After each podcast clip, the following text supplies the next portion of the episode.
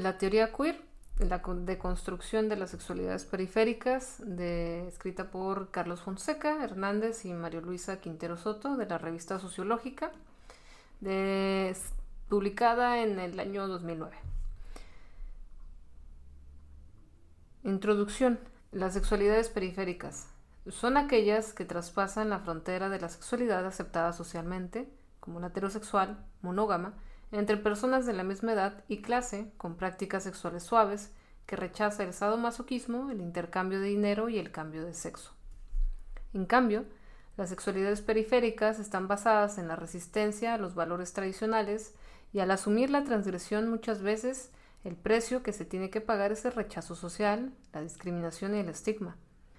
En respuesta a la marginación que está presente en todas las instituciones sociales, desde la familia hasta los espacios educativos y los laborales, la teoría queer intenta cambiar el sentido de la injuria para convertirla en un motivo de estudio e incluso de orgullo.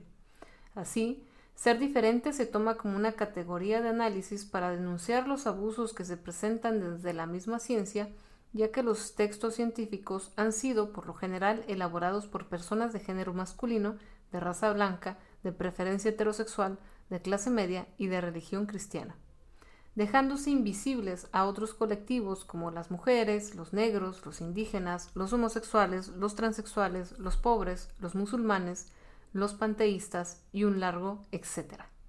Es por ello que la teoría queer intenta dar voz a estas identidades que han sido acalladas por el antrocentrismo, la homofobia, el racismo y el clasismo de la ciencia. En el primer apartado de este artículo se analizará el surgimiento de la teoría queer a partir de una identidad deteriorada en la que se incorporan a la ciencia aquellas personas que han sido discriminadas para hablar de sí mismos y de las condiciones de exclusión del sistema social dominante. Posteriormente, en el segundo capítulo, se estudiará la teoría de Judith Butler, quien considera la identidad como representativa e imitativa, donde los roles de género no son más que una representación teatral donde cada sexo asume los papeles creados con anterioridad, imitándolos y reproduciéndolos continuamente. En la tercera sección se examina la formación de la masculinidad a partir de una triple negación. No soy mujer, no soy un bebé, no soy un homosexual, haciéndose mayor hincapié en este último enunciado. Finalmente, en el cuarto punto, se reasigna el discurso homofóbico que parte del insulto para crear su identidad. No obstante, el propio sujeto expropia la injuria y recrea una identidad particular basada en la satisfacción de sus deseos y anhelos, lo cual tiene como consecuencia que una persona homosexual pase por muchos tropiezos, pues ni sus padres ni sus profesores le enseñan a hacerlo y tienen que aprender a través de sus propios errores, desconociendo incluso lo, valioso de sí misma y el potencial de sus capacidades. Sin embargo, la misma definición de queer es esperanzadora, pues rechaza toda clasificación por género, práctica sexual o estadio serológico, y procura un mundo sin fronteras y de igualdad entre personas diferentes, es decir, promueve el derecho a la diferencia, indiferencia de ser tratados iguales pero diferentes. Surgimiento de los estudios queer. La palabra inglesa queer tiene varias acepciones. Como sustantivo significa maricón, homosexual, gay. Se ha utilizado de forma peyorativa en relación con la sexualidad, designando la falta de decoro y la normalidad de las orientaciones lesbianas y homosexuales. El verbo transitivo queer expresa el, concepto de desestabilizar, perturbar, jorobar, y por lo tanto las prácticas queer se apoyan en la noción de desestabilizar normas que están aparentemente fijas. El adjetivo queer significa raro, torcido, extraño. La palabra queer la encontramos en las siguientes expresiones. To be queer in the head, estar mal de la cabeza. To be in queer street, estar agobiado de deudas. To feel queer, encontrarse indispuesto o mal. O queer vision, que son ataques violentos homosexuales. El vocablo queer existiría sin su contraparte, no existiría sin su contraparte straight, que significa derecho, recto, heterosexual. Queer refleja la naturaleza subversiva y transgresora de una mujer que se desprende de la costumbre de la feminidad subordinada, de una mujer masculina, de un hombre feminado con una sensibilidad contraria a la tipología dominante, de una persona vestida con ropa del género opuesto, etc. Las prácticas queer reflejan la transgresión a la heterosexualidad institucionalizada que constriñe los deseos que intentan escapar de su norma. El vocablo queer no tiene traducción al español. La teoría queer se ha intentado traducir como teoría torcida, teoría marica, teoría rosa, teoría entendida, teoría transgresora. Sin embargo, casi siempre se pierde el sentido preciso de la palabra inglesa, por lo que pensamos que es preferible utilizarla en el idioma original. La aparición de los estudios queer tiene su origen en un complejo contexto social en Estados Unidos. En primer término, surgen a partir de las nuevas teorías sobre la sexualidad, como Foucault o Wicks, de los descubrimientos sobre la tolerancia a la homosexualidad desde la antigüedad y hasta la alta Edad Media de Boswell en 1980, de la aparición del artículo de Adrian Rich en 1996 sobre la heterosexualidad obligatoria y la existencia lesbiana, y de las evidencias arqueológicas de comportamientos homosexuales en la Grecia antigua de Dover en 1980.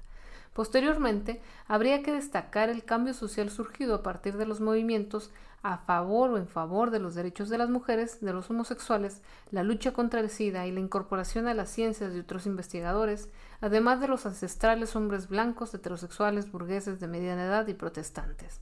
Asimismo, el creciente interés de las instituciones universitarias por estudiar las sexualidades también provocó un aliciente para los estudios queer. La primera universidad estadounidense que contribuyó al desarrollo de la teoría queer fue Columbia en 1989. Posteriormente, las de Dock en Nueva York y el Centro de Estudios de Lesbianas y Gays de la Universidad de la Ciudad de Nueva York. En Estados Unidos se editan las principales revistas periódicas de estudios sobre la diversidad sexual, tales como The Journal of Sex Research, Journal of Homosexuality, Journal of the History of Sexuality, a Journal of Lesbian and Gay Studies. En Europa, la pionera fue la Universidad de Utrecht, ubicada en el centro de Países Bajos, con su departamento de estudios interdisciplinarios gays y lesbianos, que edita el Forum Homosexuality and Literature. Además, la Universidad de Ámsterdam tiene el centro de Homodoc. En España se han realizado tesis doctorales sobre trabajo sexual, homosexualidad y lesbianismo, de las cuales algunas se han publicado a través de editoriales independientes. En la Universidad de Gran Canaria se ofrece desde 2002 una asignatura de libre configuración en la carrera de Derecho sobre orientaciones sexuales y se han dictado cursos sobre transexualidad en las universidades de Sevilla en 2001 y Menéndez Pelayo en 2000. En América Latina, Colombia ha realizado investigaciones sobre homosexualidad y trabajo, trabajo sexual. La Universidad de Bahía en Brasil ha documentado las muertes por homofobia en aquel país y ha estudiado profundamente fenómenos como la transexualidad, la bisexualidad, el lesbianismo y la homosexualidad. Miano en 2003 comenta que en México la Escuela Nacional de Antropología e Historia ha publicado un estudio sobre las concepciones de género en el Istmo de Tehuantepec, con una importante población indígena zapoteca donde conviven hombres y mujeres muches transgéneros con alto valor social en Oaxaca. Por otro lado, la Universidad Nacional Autónoma de México tiene el Programa Universitario de Estudios de Género, que ofrece el Seminario de Investigación en Diversidad Sexual desde 1999. Además, la UNAM publica nuevas investigaciones y traduce textos al español de otras lenguas sobre género y diversidad sexual. La identidad performativa de Judith Butler. Los estudios de género han sido emparentados con la teoría queer, pues ambos discuten las identidades, mujeres en el primer caso, gays y lesbianas en el segundo, reformulando nuevos procesos de identificación y de diferenciación en torno a la sexualidad. Judith Butler, en el 2000, ha ejercido una gran influencia dentro de la teoría feminista y en los estudios queer por proponer una concepción del género imitativa y representativa. Gender Trouble es el texto iniciático de la teoría queer, en él, Butler señala que el género es esencialmente identificación, que consiste en una fantasía dentro de otra fantasía. El género se define, de acuerdo con Butler, en lo que denomina el performance, esto es, la repetición que imita constantemente la fantasía que constituye las significaciones de manera encarnada. Bajo esta visión, los comportamientos tan criticados como el amaneramiento de algunos gays y transexuales o las relaciones butch de camionera, femme, con su imitación particular del género, revelan, según Butler, la estructura imitativa propia del género. En imitación e insubordinación de género, en 2000, Butler se cuestiona sobre la posibilidad de teorizar como lesbiana por ser esta una categoría de identidad, un requerimiento a convertirse en aquello que ya es. Las categorías de identidad tienden a ser instrumentos de regímenes regularizadores, tanto si sobran, obran como categorías normalizadoras de estructuras opresoras, como si sirven en encuentros para una oposición liberadora. Es decir, la categoría lesbiana es tan reguladora como lo es la categoría heterosexual. Para Butler, cualquier categoría de identidad controla el erotismo, describe, autoriza y en mucho menor medida libera. La teoría no debería entenderse en el simple sentido de contemplación desinteresada, sino que es totalmente política. Butler rechaza convertirse en defensora de alguna teoría que legitime y domestique los estudios sobre homosexualidad lesbianismo para entrar en el mundo académico a través de prácticas elitistas. Parte de la idea Foucaultiana de que hablar de homosexualidad es en sí mismo una extensión del discurso homofóbico. Nombrar el lesbianismo es al mismo tiempo evocar al instrumento de poder, pero también un punto de resistencia a la opresión. La sexualidad deja de ser sexualidad tras someterla a la absoluta explicitud. Butler afirma que los vocablos lesbiana y gay no brindan ninguna revelación transparente. Existen por la necesidad de representar un sector político oprimido, como paradigma de lo que exige ser controlado, regulado y clasificado en un espacio de ruptura, confusión y conflicto esta es la finalidad de los discursos médico-jurídicos que han definido a gays y lesbianas como identidades imposibles, desastres naturales y errores de clasificación. Butler considera que la naturaleza de la homosexualidad es como un disfraz necesario, necesario cuyo objetivo es representar. Soy lesbiana de una forma más totalizadora y completa, mientras la representación exista en la forma en que esa naturaleza lesbiana se afirma, se instituye, circula y se crea. No se trata de una actuación de un yo que interpreta su lesbianismo como un papel, sino de un juego arraigado en lo psíquico a través de una repetida representación del yo lesbiano. Para Butler, todo lo que somos es una imitación, una sombra de la realidad. La heterosexualidad forzosa se presenta como lo auténtico, lo verdadero, lo original. Ser lesbiana es una forma de imitación, un nulo esfuerzo por participar en la fantasmática plenitud de una heterosexualidad naturalizadora. El travestismo no es una imitación de un género auténtico, sino que es la misma estructura imitativa que asume cualquier género.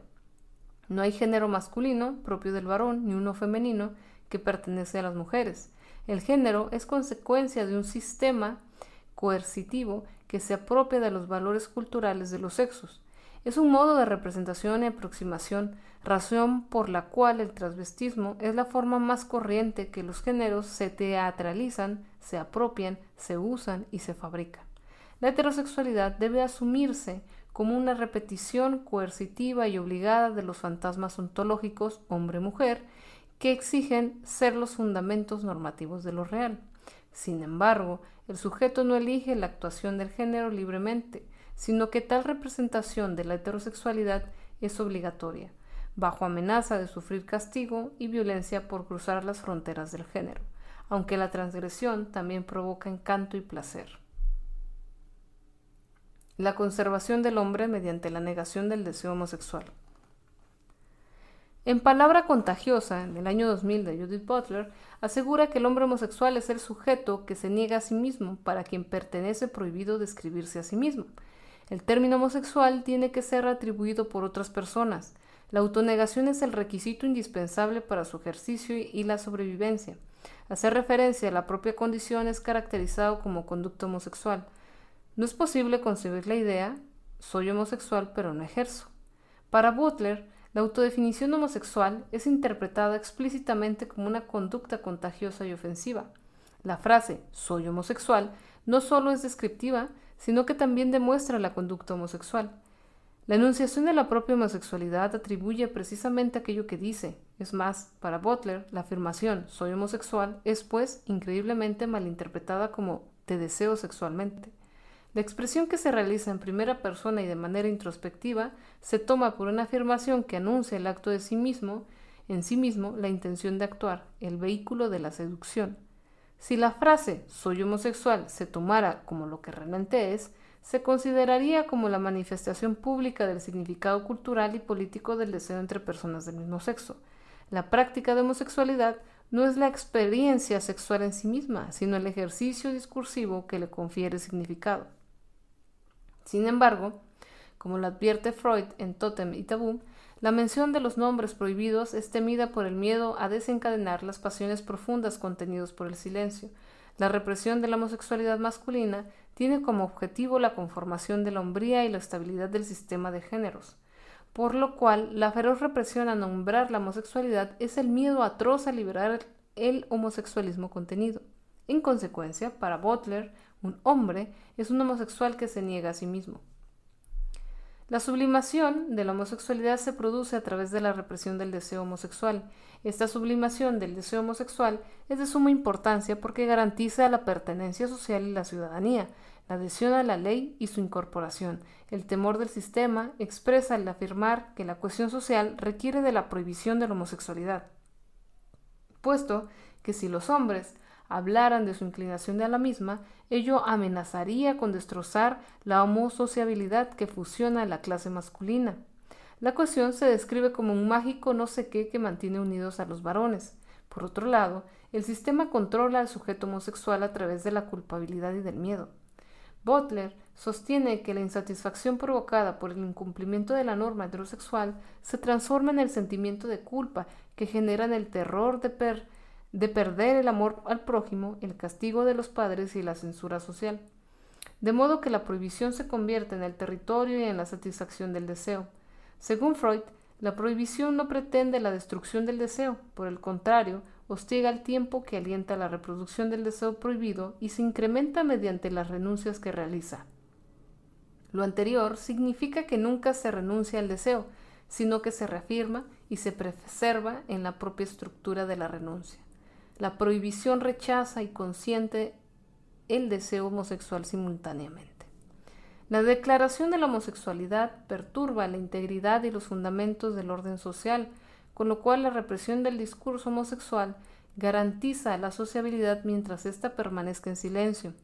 El hecho de decir que se es homosexual no es en sí mismo un acto homosexual, ni mucho menos un ataque homosexual. Para Butler, la homosexualidad solo es un comportamiento sexual en un sentido muy restringido, ya que subyacen representaciones en torno a ella que no son propiamente de homosexualidad. Nombrar esta palabra ataca a las fronteras de lo social, se malinterpreta como una seducción o una agresión, se entiende que se trata de un acto realizado y transmitido, bajo la metáfora del SIDA, en un intento de reducir a la homosexualidad dentro de un conjunto patológico de figuraciones que la define como una acción agresiva y contagiosa. El oído paranoico cierra la brecha entre la verbalización de un deseo y el deseo que se verbaliza. El imaginario colectivo limita el estallido de la homosexualidad porque concibe la propia palabra como un fluido peligroso, una sustancia contagiosa, implícitamente comparada a partir de la metáfora del SIDA, y creerá que se transmite como si fuera una enfermedad. La afirmación soy lesbiana no es en cierta forma un acto, sino una manera de hablar ritual que conlleva el poder de lo que se dice, no una mera representación de la sexualidad, sino una acción y por tanto una ofensa, cuyo peligro radica en la posibilidad del contagio. Butler reitera si digo soy homosexual delante de ti, tú te ves envuelto en la homosexualidad que yo expreso. Se supone lo dicho establece una relación entre el hablante y la audiencia, y si el hablante proclama su homosexualidad, la relación discursiva se constituye en virtud de esa manifestación y esa misma homosexualidad se transmite en un sentido transitivo. Butler descubre interesantes revelaciones sobre la homofobia. En primer término, cuestiona si la prohibición de la homosexualidad es la homosexualidad en sí misma. ¿Con cuánta precisión puede interpretarse el sentirse despreciado o ofendido como una variante de la homosexualidad? La homofobia que se manifiesta en el desprecio, en la ofensa, es la forma externa imaginada que adopta la prohibición contra la homosexualidad. La vulnerabilidad social del homosexual a la ofensa es proyectada en una opinión generalizada de los otros como seres con un comportamiento represor y despreciativo. En la idea de los otros como seres que regulan, observan y juzgan, descansa la fragilidad de los homosexuales. La sublimación psíquica de la homosexualidad crea la noción de lo social, un escenario imaginativo que se convierte en la conciencia. y que prepara al individuo para la cohesión social sobre la que se sostiene la ciudadanía, la incorporación a la ley y su adhesión. El desprecio y las ofensas no son sólo los efectos de un deseo que se ha vuelto sobre sí mismo, más el efecto de los juicios de los otros. Más bien, son la coincidencia del juicio de los otros y ese volverse contra sí mismo lo que conforma el escenario imaginario del deseo condenado que registra cíclicamente las ofensas y el desprecio. Butler concluye que los sentimientos homosexuales son necesarios para el amor a la humanidad en la forma en que estos se combinan, eufemísticamente como los instintos de la propia conservación para producir hombres. La conservación del hombre propiamente dicho depende de desviar y mantener desviada su propia homosexualidad. El ideal del yo o concepto de sí mismo se forma mediante la eliminación de grandes cantidades de deseo homosexual. Sin embargo, esta homosexualidad no es sencillamente reprimida o desviada, sino que se vuelve siempre sobre sí misma. El ideal del yo en la homosexualidad y su prohibición se combinan en la figura del sujeto heterosexual. En este sentido, resulta interesante subrayar que en la teoría queer la desviación se produce, a diferencia de lo planteado por Goffman, Duckerheim o Merton, a través de alejar el natural deseo homosexual para crear verdaderos hombres. Expropiación y resignificación del discurso homofóbico. En el texto Critical Queer, críticamente subversiva, Judith Butler señala que el término queer ha operado desde una práctica lingüística cuyo objetivo ha sido la degradación del sujeto al que se refiere. Ha constituido al personaje señalado mediante ese insulto degradante. Butler señala que la resignificación de queer adquiere todo su poder a través de la invocación repetida que relaciona la palabra con acusaciones, patologías e insultos. Queer es un vínculo entre significados homofóbicos que intentan resignificarse. Para Butler, las normas de género solo funcionan exigiendo la encarnación de algunos ideales de feminidad y masculinidad que casi siempre van unidos a la idealización de la unión heterosexual. En esta acepción, la enunciación performativa es niña anticipa el decreto yo os declaro marido y mujer. De ahí la delicia de los cómics en los cuales se replica por primera vez al bebé de la forma siguiente. Es lesbiana. Según Butler, lejos de ser una broma esencialista, la apropiación queer de la expresión performativa imita y expone tanto el poder vinculante de la ley heterosexualizante como a su expropiación. Dar nombre a la niña es el comienzo del proceso por el cual se le impone la feminización. La feminidad no es el producto de una elección, sino la llamada forzosa de una regla cuya compleja historicidad es inherente a las relaciones de disciplina, regulación y castigo. Este acuerdo con las reglas del género es necesario para que tengamos derecho a ser alguien. De esta adhesión a las reglas depende la formación del sujeto, por lo tanto, de ninguna manera el género debe entenderse como una elección o un artificio que podamos intercambiar. Por ello, no es posible concebir al género como un rol o como una construcción con la cual uno se viste cada mañana. No existe ese alguien que va al guardarropa del género y deliberadamente decide qué género va a salir ese día. Butler sugiere que la libertad, la posibilidad y la capacidad de acción se establecen dentro de un espacio fundado en las relaciones de poder. En Críticamente Subversiva, Butler asevera que la performatividad del género sexual no consiste en elegir en qué género seremos hoy. Performatividad es repetir las reglas mediante las cuales nos concretamos. No se trata de una construcción absoluta de una persona sexuada genéricamente, sino una repetición obligatoria de normas anteriores que configuran al individuo, estas normas conforman y delimitan a la persona y son también los recursos a partir de los cuales se inicia la subversión y la resistencia. En consecuencia, el género es performativo, ya que es el efecto de un régimen que establece las diferencias de género de manera coercitiva. Los tabúes, las amenazas correctivas, las prohibiciones e incluso las reglas sociales operan a través de la repetición ritualizada de las normas. Butler, en 2002, Añade que la heterosexualidad maniobra mediante la estabilidad de las normas de género. Es por eso que la homofobia suele actuar a través de la atribución a los homosexuales de un género fallido y dañado. Lo hace designando masculinas a las lesbianas y afeminados a los hombres gay y pervertidos a los transexuales. El terror homofóbico a los actos homosexuales es en realidad un terror a perder el propio género y a no volver a ser una mujer de verdad o un hombre de verdad. De ahí que se fundamenta señalar la forma en que la sexualidad se regula mediante el control y la humillación del género. Para Butler, la relación entre sexualidad y género se produce a través de la relación entre identificación y deseo, no obstante, el discurso heterosexual exige como requisito que deseo e identificación se excluyan mutuamente. Quien se identifica con un determinado género debe desear a una persona de un género distinto.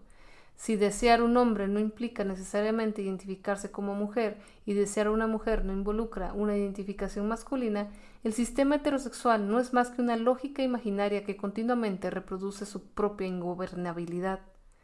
La naturalización de la heterosexualidad no es más que un espejismo. Foss, en 1989, cuestiona, ¿existe acaso alguna identidad natural?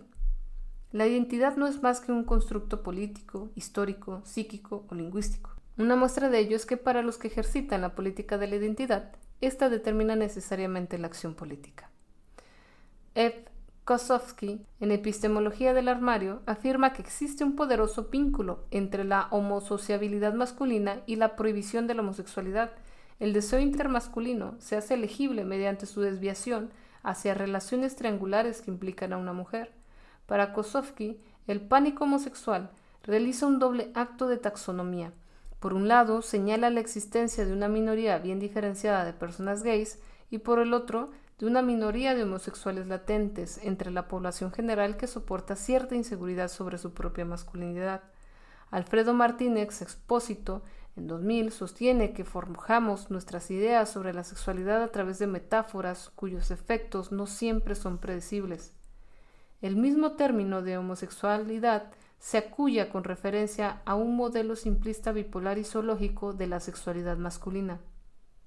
Según Martínez Expósito, la cultura occidental ha simbolizado a la sexualidad en representaciones de la pareja heterosexual que legitima su naturaleza animal por medio del concepto de amor. La metáfora implícita de la expresión hacer el amor prueba el nivel de identificación entre la actividad sexual y el sentimiento amoroso. Sin embargo, la actividad sexual entre varones no ha gozado de una traducción al ennoblecedor terreno de los sentimientos. Para Martínez, expósito, el amor homosexual encierra una contradicción, puesto que supone un significado demasiado zoológico, incluso demasiado depravado, que no concuerda con la elevación espiritual inherente a la idea del amor. Mientras que el amor es uno de los grandes temas de nuestra cultura, el amor homosexual es uno de, de sus grandes tabúes. Con respecto a la sexualidad entre mujeres, Monique Witting en 1993 señala que para el sistema de las lesbianas no son mujeres de verdad, lo cual deslegitima su propio régimen de afectos y placeres. Para Diana Faust, la insistencia en asignar o designar a las lesbianas como mujeres caídas funciona para excluirlas de la categoría misma de la sexualidad y situarlas en el fracaso de la identificación. La etimología de cadere, caer en latín, nos hace pensar en cadáveres. Las identidades lésbicas son inherentemente suicidas porque impiden la entrada en el mundo de la sociabilidad, la sexualidad y la subjetividad. Faust sugiere que en el psicoanálisis los homosexuales son representados como sujetos histéricos. Ricardo Llamas, en 1998, sugiere en teoría torcida que las realidades boyera y marica se sitúan en otra dimensión, en otro mundo. No están definidas en relación con las estructuras del orden, y las lesbianas y gays no dialogan con las instancias de represión, sino que constituyen espacios de resistencia, para Llamas, el discurso marica boyero tiene mucho que ver con el activismo radical de la lucha contra el SIDA del grupo de ACT UP y del revolucionario movimiento de las Lesbian Avengers o lesbianas vengadoras. Rafael Mérida, en 2002, sostiene que el sujeto que plantea la teoría queer rechaza toda clasificación sexual, destruye las identidades gay, lésbica, transexual, transvesti, incluso la hetero, para englobarlas en un totalizador, mundo raro, subversivo y transgresor, que promueve un cambio social y colectivo desde diferentes instancias en contra de toda condena. Ser queer no significa combatir por un derecho a la intimidad, sino por la libertad pública de ser quien eres, cada día en contra de la opresión. La homofobia, el racismo, la misoginia, la intolerancia de los hipócritas religiosos y de nuestro propio odio, pues no nos han enseñado cuidadosamente a odiarnos. Pues nos han enseñado cuidadosamente a odiarnos. Y ahora también significa luchar contra un virus y contra los antihomosexuales que usan al SIDA para barrernos de la faz de la Tierra. Como se ha visto, la teoría queer revela las cuestiones de género, las identidades y las sexualidades en un marco de agudeza crítica con la finalidad de desestabilizar no solo el sistema, sino también la academia. Su propósito ha sido adoptado por numerosos investigadores y actualmente está en proceso de expansión. La intención de la teoría queer no es crear una teoría contemplativa, sino una herramienta de participación política, por lo que está vinculada a los movimientos antirracistas, antibélicos y antiglobalización. La mayor aportación de esta teoría radica en ofrecer nuevas explicaciones bajo un marco conceptual en el que confluyen el género y la sexualidad, así como los significados y sus resistencias para dar origen a nuevas significaciones. El término queer ejemplifica este proceso. A manera de conclusión, una crítica a la teoría queer es que al considerar al género y a la homosexualidad como sendas construcciones culturales, en el fondo, no hace más que negar la existencia natural o intrínseca de la homosexualidad. Es decir, el sujeto homosexual no existe sustancialmente, sino solo como un significado para los actos entre personas del mismo sexo. En otras palabras, la condición definitoria del homosexual no existe en sí misma. Lo que hay son las distintas significaciones de dichos actos enmarcados en un contexto cultural, sin cultura no hay homosexual. Algo así plantea el feminismo al eliminar las dicotomías masculino-femenino y proponer el cyborg o la liberación del yo como un ente indomable.